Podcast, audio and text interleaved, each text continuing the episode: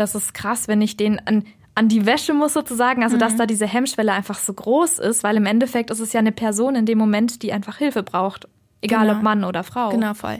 M94.5 to go. So ist der Eibacker. Na, zum Gleichern. Okay, Sarah, ich habe jetzt mal eine schnelle Frage an dich. Yes. Wenn du jetzt sofort eine Person in die stabile Seitenlage bringen müsstest, wüsstest du, wie du es machen müsstest?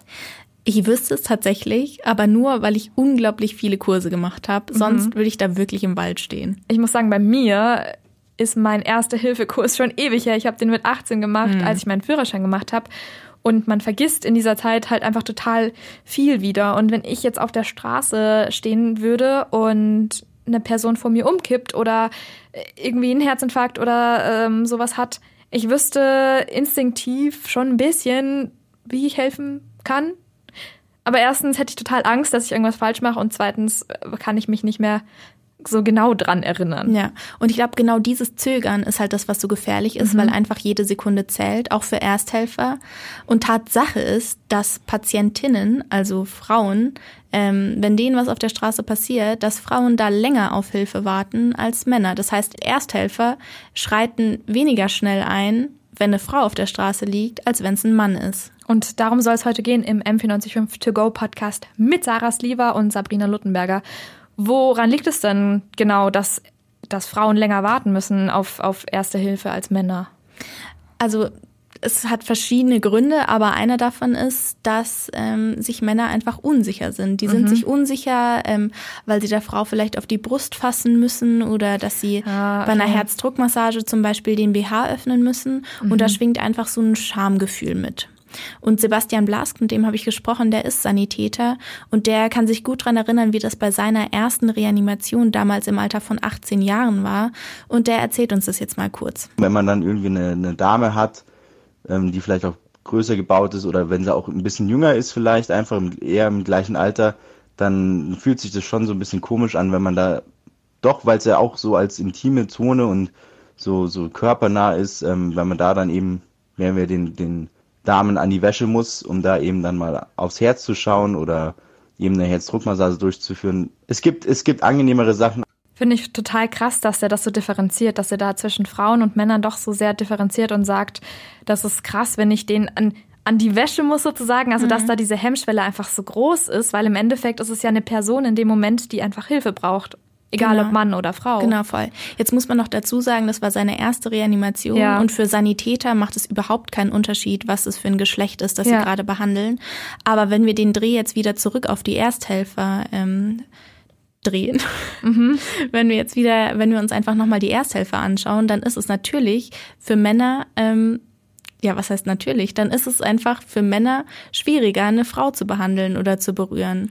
weil ja in dem Moment auch totale Angst wahrscheinlich mitspielt und mitschwingt, weil du ja in dem Moment gar nicht vorbereitet bist drauf, weil das so plötzlich passiert und Hm. eh schon total unter Druck stehst und einen Adrenalinkick der heftigsten Art und Weise Ja. wahrscheinlich hast. Ja, voll. Ich glaube, in dem Moment gehen einem natürlich Gedanken durch den Kopf, die hat man normalerweise nicht. Und so ist es zum Beispiel auch erwiesen, dass ähm, Männer jetzt auch im Zuge der MeToo-Bewegung einfach ähm, Hemmungen haben, ähm, einer Frau zu helfen, weil sie eben fürchten, dass jetzt gleich der Ehemann oder der Freund um die Ecke kommt und dann heißt es irgendwie, ja, sie haben gerade meine Freundin angefasst oder ähm, die haben, ja, fürchten auch um ihre Reputa äh, Reputation im Endeffekt. Wow, ja, ziemlich krass einfach. Und äh, Sebastian Blask, der hat da auch noch ein bisschen erzählt oder beziehungsweise vermutet, ähm, woran das einfach liegen könnte, dass eben sich viele Leute einfach gar nicht da trauen, was zu machen. Ich glaube, dass sich die, die männlichen Ersthelfer einfach heutzutage auch einfach zu unsicher sind. Generell ist es für die meisten Ersthelfer eh schon eine, eine nicht alltägliche Situation, es ist eine Ausnahmesituation, wo sie nicht wissen, was jetzt genau zu machen ist. Und wenn dann noch ein anderes Geschlecht betroffen ist und dann viele Leute zuschauen, ist da einfach die Hemmschwelle irgendwie zu helfen, mal anzupacken, die Dame irgendwie in die stabile Seitenlage zu legen oder ähm, eben eine Herzdruckmassage durchzuführen, durchaus ähm, höher. Also einfach diese Kombination aus der, aus der Hemmschwelle und aus dieser Unsicherheit, die ja, führt dann in, in vielen Fällen wahrscheinlich zu dazu, dass es einfach viel zu spät die, die Hilfe mhm. dann kommt und das einfach tatsächlich nur, weil die Person ein anderes Geschlecht hat. Und ja. ich glaube, ehrlich gesagt, dass es in dem Falle, wenn, wenn jetzt ein Mann oder so auf der Straße liegen würde und eine Frau zur Hilfe kommen muss oder müsste, dass das dann ein bisschen anders wäre, weil da hast du ja bei einer Herzdruckmassage, hast du ja, ist ja kein intimes, ist ja die Brust kein intimes Körperteil von, genau. von einem Mann. Ja. Also um es jetzt mal so allgemein zu beschreiben. Ja, so. da sind wir halt leider wieder dabei, dass halt die weibliche Brust sexualisiert ja. wird. Ja. Total unnötigerweise und in dem Fall halt auch wirklich gefährlich. Und das ist jetzt natürlich im Rahmen der MeToo-Debatte auch noch mal krasser wahrscheinlich, weil sich einfach viele Männer denken so, okay, jetzt äh, darf ich da, da nichts anfassen oder ja. so, obwohl es in dem Moment ja lebensnotwendig ja, ist, ja. vielleicht. Ja.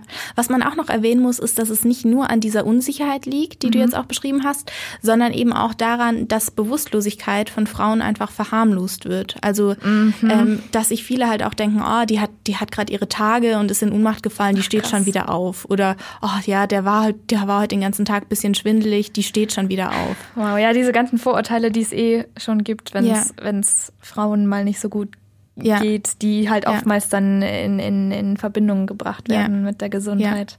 Ja. Und ich wow. meine, im Endeffekt ist es ja wurscht, ob es daran liegt, dass sie ihre Tage hat, ähm, sondern es, es muss einfach geholfen werden, wenn jemand wenn jemand bewusstlos ist. Also unabhängig davon, was jetzt das Problem ist. Und unabhängig vom Geschlecht auch. Es ist genau. egal, genau. so wie, wer jetzt da gerade Hilfe ja. braucht. Es ja. ist nur wichtig, dass diese Person Hilfe bekommt. Absolut. Einfach. Aber da ist in unserer Gesellschaft einfach wirklich auch beim Herzinfarkt zum Beispiel das Bild von diesem alten, korpulenten, gestressten Mann einfach so sehr im Vordergrund, dass man da nicht dran denkt, dass eine Frau zum Beispiel auch einen Herzinfarkt erleiden kann. Und mhm. dann hilft man natürlich eher nicht, weil man sich denkt, oh ja, geht schon wieder.